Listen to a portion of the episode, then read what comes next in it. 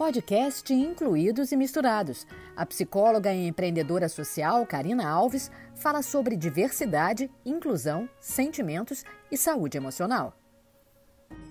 Olá, o podcast Incluídos e Misturados está de volta e hoje, como sempre, com uma convidada muito especial. Dessa vez nós vamos conversar com a Elaine Esteves, é integrante da equipe de responsabilidade social da CCR. CCR, querida parceira, está conosco no Literatura Acessível. Então, Karina, eu passo a bola para você para dar as boas-vindas à nossa entrevistada de hoje. Olá, ouvintes. Olá, Paulo. Olá. Que bom poder falar com Elaine. Tudo bem, Elaine? Oi, Karina. Tudo bem? Muito obrigada pelo convite. Ah, estou muito honrada e muito alegre. nesse momento, a gente conseguir esse canal para falar dos nossos projetos vai ser muito bacana. Sim, sim, com e certeza. A ideia... Eu também me sinto muito honrado. A ideia, Elaine, é que você nos conte e para os nossos ouvintes um bocado aí do que o Instituto CCR está fazendo, que projetos ele está apoiando. Claro, vamos falar bastante do literatura também. Então eu queria te passar a bola perguntando o que que o que que move o instituto, quais são os pilares de vocês, quais são as, as linhas mestras que orientam vocês a atuar junto a projetos de terceiro setor. Bacana, Paulo. Então, vou começar explicando um pouquinho o que é o Instituto CCR, né? A gente completou cinco anos em 2019, né? No ano passado. Nós somos uma entidade privada sem fins lucrativos, né, uma organização da sociedade civil de interesse público. É, o Instituto nasceu com o objetivo de estruturar a gestão dos projetos de responsabilidade social que são apoiados há mais de 15 anos pelo grupo CCR, né, pela companhia CCR. É, no Instituto, a gente viabiliza projetos tanto com recursos próprios da companhia, quanto também a gente estimula e incentiva projetos por meio de leis de incentivo, sempre com foco em inclusão social, educação e saúde. São esses três os, os é, esses são, são os alicerces de vocês, são as linhas mestras do, do Instituto. Isso, isso mesmo. A gente tem essas linhas é, como guia, né? Como os nossos pilares. Perfeito. E ao longo desse tempo, é, não sei há quanto tempo você está no Instituto, queria te ouvir projetos que estão há mais tempo é, sendo implementados. Como é que dá uma também uma radiografia, por favor, de como está hoje a carteira de projetos que o Instituto apoia? Claro. Bom, então, como eu disse, a gente tem tanto iniciativas que a gente promove com recursos próprios, né, quanto oriundos aí de leis de incentivo. Ao longo da trajetória de iniciativas apoiadas é, pelo grupo CCR e até pelo Instituto, a gente já tem aí mais de 600 projetos apoiados, a gente atua em diversas cidades do Brasil, então a gente tem um leque de 150 cidades que a gente consegue atuar levando essas iniciativas. Né? A gente tem um número muito expressivo é, de pessoas que a gente consegue atender por meio dessas iniciativas. Até hoje, é, mais de 10 milhões de, de pessoas já passaram por alguma ação que o Instituto apoia. É, e a gente, nesse momento, a gente está buscando cada vez mais é, olhar né, para o cenário onde a gente está é, e para as regiões onde a gente atua, quais as necessidades, né? As necessidades dessas famílias, das comunidades e até mesmo tentando sempre é, alinhar com os objetivos de desenvolvimento sustentável, né, da ONU, que são os pilares também que a gente consegue aí, é, enxergar potencialidades para promover de uma forma sustentável as cidades onde a gente está é, localizado. Poxa, são é, em cinco anos me, me refresca aqui a memória para os números: 150 cidades e 10 milhões de pessoas impactadas pelos projetos?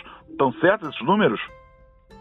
Esses números estão certos, mas é muita coisa. Um, é bastante coisa. Mas assim, o instituto ele foi criado há cinco anos atrás, né? Os investimentos do grupo é, antes mesmo da criação é, do instituto, que já somam mais de 15 ah, anos. Ah, sim, então, perfeito. É, então é por isso que a gente consegue esse número tão expressivo, né, na história da companhia.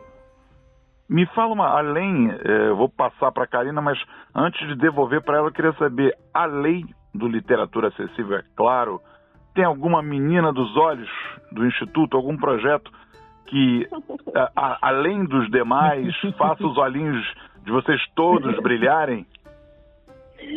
Olha, é, eu não vou dizer que é a menina dos olhos, mas a gente tem dois projetos que são os nossos projetos proprietários, que foram os projetos que deram para a gente a primeira veia de sustentabilidade, a primeira veia de iniciativa é, de responsabilidade social mesmo, né? O primeiro deles é o Caminhos para a Cidadania, é um projeto de educação no trânsito com conceitos de cidadania que é levado para muitos municípios, mais de 80 municípios ao redor do Brasil, né? E participam desse projeto alunos da rede pública municipal, né? Por meio aí de formação de oficinas que a gente consegue promover para os educadores dessas escolas. Então esse é um dos primeiros projetos que é o Caminhos para a Cidadania, é, que fez a gente é, entrar cada vez mais nesse universo da responsabilidade social.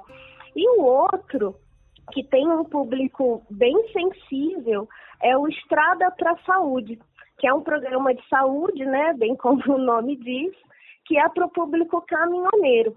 A CCR é uma companhia que tem muitas concessões dentro do país, né, e diversas estradas. E os caminhoneiros, eles são agentes fundamentais né, para o abastecimento das cidades. Então, a gente entende que esse público tem uma vida muito corrida e a partir disso a gente criou um programa, que é esse, o Estrada para a Saúde, que faz o acompanhamento contínuo e gratuito dos caminhoneiros por meio de exames médicos, tratamento odontológico, né? Uau, né? E outros que bacana, serviços. que bacana, Elaine, que projeto maravilhoso, hein? É, esse projeto é, foi como eu te disse, não exatamente a menina dos olhos, mas é um projeto que a gente consegue de fato atuar na ponta do dedo da onde a gente acredita que vai fazer diferença para milhares de pessoas, né? Claro, para as famílias, para todo mundo, quer dizer, tem o a, a, ação direta que você faz, quer dizer, na base, na ponta, né, no próprio caminhoneiro, e o bem-estar dele para as famílias todas que estão é, junto a ele, né? Projeto muito bacana e que é, seria bom que as outras concessionárias, seria legal que houvesse alguma espécie de pool e todo mundo conseguisse cuidar da saúde dos caminhoneiros do Brasil.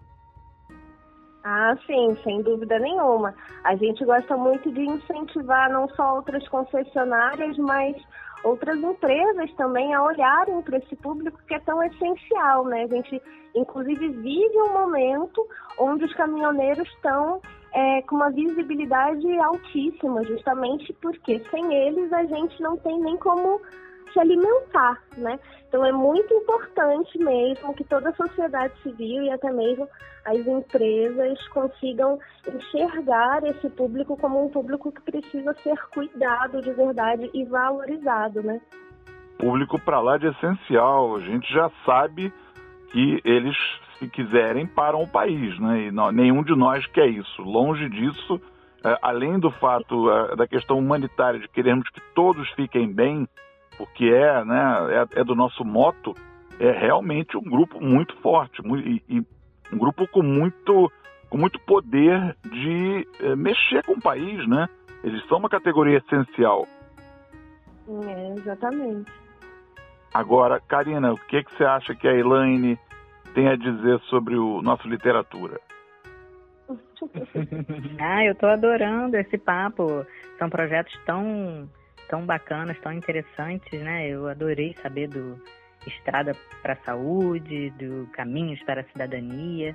E o que me chamou a atenção, antes de falar um pouco do Literatura Acessível, bater essa bola com a Elaine, é sobre os Objetivos de Desenvolvimento Sustentável que ela falou. Isso também é uma premissa nossa aqui no Instituto. E eu acho que cada vez mais, né, Elaine, a gente vai caminhando aí é, para pensar, né, e também não só para ficar no campo do pensamento, mas para a gente poder agir também, é, pensando no que essa comunidade que a gente está atendendo, esse território, essas pessoas, né, porque tem uma diversidade humana, você vê, né? A gente fala de inclusão, fala de caminhoneiro, fala de saúde, então são diversos os públicos que a gente está pensando e está atendendo, e o quão importante é a gente pensar no que faz parte do dia a dia dessas pessoas, né? E alinhar os ODS com essas ações que a gente pensa e que a gente transforma em grandes projetos. Então, achei muito bacana muito interessante. Depois quero continuar batendo esse papo com você. e aí, sobre o literatura acessível, é um, o Paulo disse aí, né, já já intitulou a Menina dos Olhos, porque ele é a nossa Menina dos Olhos, né? é um projeto realmente que eu particularmente sou apaixonada.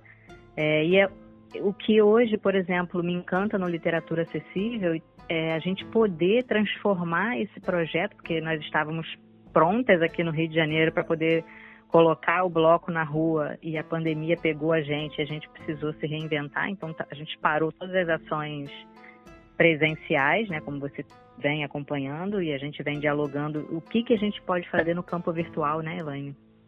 Uhum. É, iniciativas como essa, inclusive, o que a gente está fazendo aqui, essa troca que a gente está fazendo essa produção de conteúdo, falando literatura, tudo isso aqui é, é, é uma espécie de manutenção né, do, desse estado de é, latente do projeto. Não é, não é porque há o isolamento que a gente não fala nele, que a gente não tenta trabalhar. Eu acho que você, Karina, já falou em outros episódios aqui sobre iniciativas, sobre jogar para o universo virtual também algumas ações é, ligadas à literatura. Eu, eu, queria saber da Elaine o que que fez, o que que pegou vocês, o que que fez com que o literatura é, virasse um projeto patrocinado pelo Instituto CCR.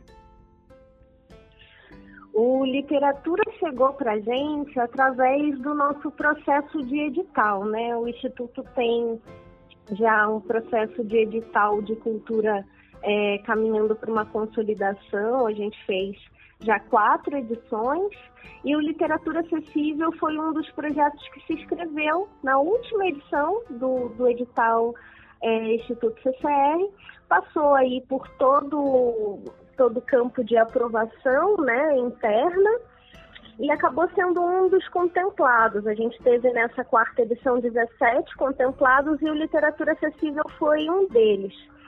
É, é um projeto né, muito interessante no sentido de você conseguir trabalhar a questão da acessibilidade não apenas com o produto, né?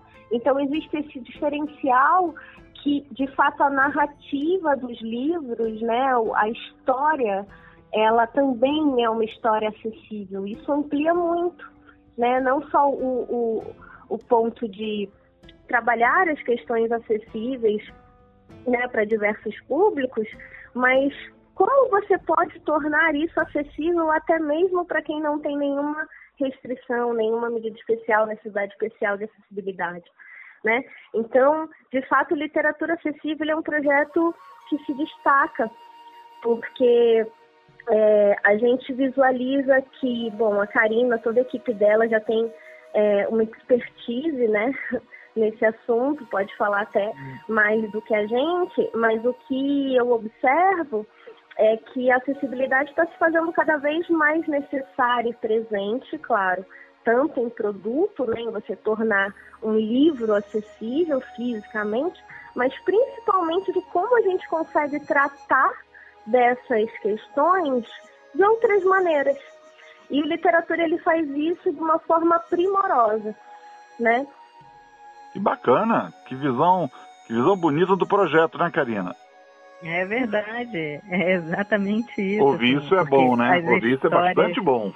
Ah, é uma delícia, é uma delícia. eu chancelo a fala da, da Elaine, porque É, quando era só livro, sem ter acessibilidade, porque esse projeto ele vem já de longo tempo e a gente vem sempre aprimorando e com novas ideias para apimentar um pouco mais, ele era só um livro de leitura simples e a gente já considerava isso como um material acessível justamente pelo, pelo olhar, pela lente que trouxe agora Elaine, que é os livros contam histórias de pessoas com algum tipo de deficiência que se reinventaram através do esporte, da cultura, enfim. Então a gente já conta dizendo, olha, existem pessoas é, com algum tipo de deficiência, existe diversidade humana, a gente conta isso para as crianças.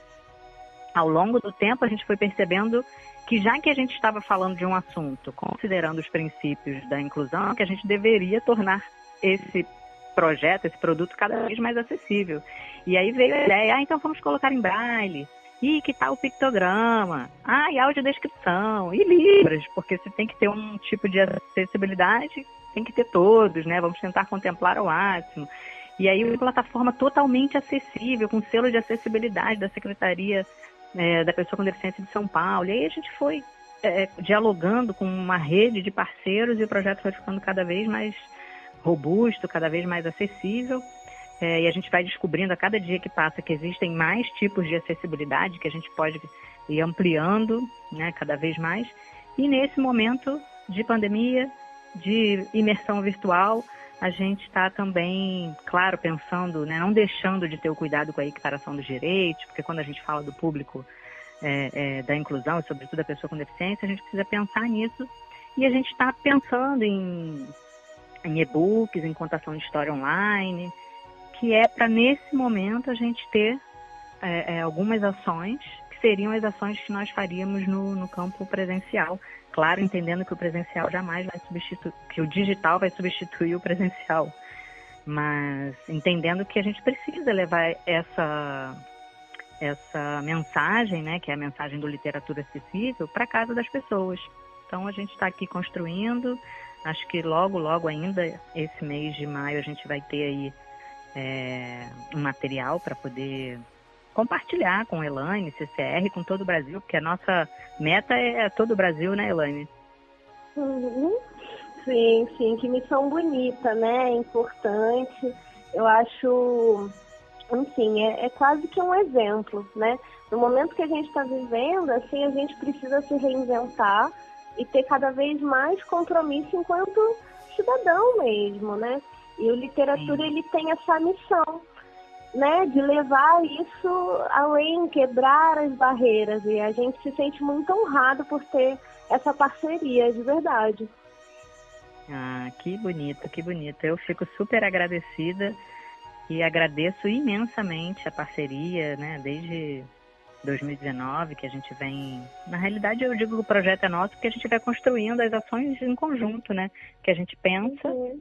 né? A gente aprova ele, mas a gente vai pensando junto com, com o patrocinador e com o apoiador também é, sob a lente do, do apoiador, né? E aí a Elaine, que é a pessoa que vem dialogando sempre com a gente, e dando também o, olhar dela, do que, que é importante, de quais escolas, bibliotecas, né?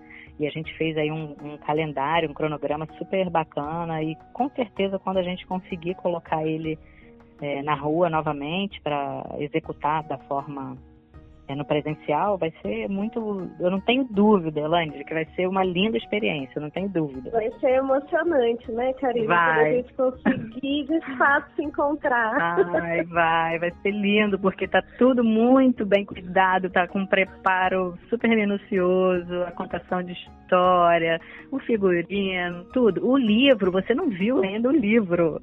Os livros estão lindos. Ah, eu não duvido, vocês têm um carinho muito especial, de fato, com o projeto. É, é Gente, estamos chegando ao fim desse papo delicioso e eu queria pedir a Elaine que eh, falasse para os nossos ouvintes como é que eles podem acessar os projetos que, que o Instituto CCR está tocando. Como é que eles fazem para ver nos perfis de vocês, nas redes sociais? Olha, Paulo, a gente está é, presente no site, né, que é institutoccr.com.br. Por meio desse site tem todos os projetos que a gente apoia, é, os proprietários do qual eu comentei, todos os outros que também a gente apoia por meio do edital, assim como o Literatura Acessível. A gente tem um campo muito interessante de notícias, onde a gente fala um pouco é, desse universo da responsabilidade social, né, dos nossos pilares, das nossas missões. É, então, o site é um ótimo meio para quem quiser entrar em contato com a gente. Também tem um campo de contato, né? O contato conosco. Então, quem tiver interesse em conhecer um pouco melhor as nossas iniciativas, a gente está aqui de portas e braços abertos, né? Nesse momento virtualmente, mas pode acessar o site que com certeza vocês conseguem falar com a gente. É, e brevemente, brevemente vamos estar juntos, presencialmente também. É, eu te agradeço muito por, é, por esse papo, por nos, nos dar esse tempo é, teu. Eu sei que as coisas estão atropeladas para todos, eu sei que é um tempo que você conseguiu tirar para conversar conosco sobre os projetos do Instituto. Eu agradeço e passo para a Karina para ela fazer o, o encerramento desse nosso episódio. Eu quero só parabenizar a CCR, o Instituto CCR, o grupo, pelo apoio às nossas ações e às ações inclusivas, como a Elaine bem disse, né, estão muito preocupados com a questão do social, a responsabilidade social voltada para essa questão da inclusão. Então a gente vive numa sociedade que é excludente e ter parceiros e pessoas pensando é, na inclusão, de fato, é é maravilhoso, assim, me deixa muito feliz e me dá cada vez mais esperança para continuar aqui as ações com o Instituto Incluir e, e né, antigo Superar e agora Incluir. E com certeza, Elaine, juntas nós vamos enfrentar todas essas desigualdades sociais e toda esse, essa crise aí que o nosso país vem passando e as institu institu instituições, eita, quase que não sai, CCR, como incluir aqui também de braços dados para que a gente consiga é, passar por essa, né? Então, conte com a gente. Um grande beijo virtual, claro. em breve, espero que a gente consiga se encontrar.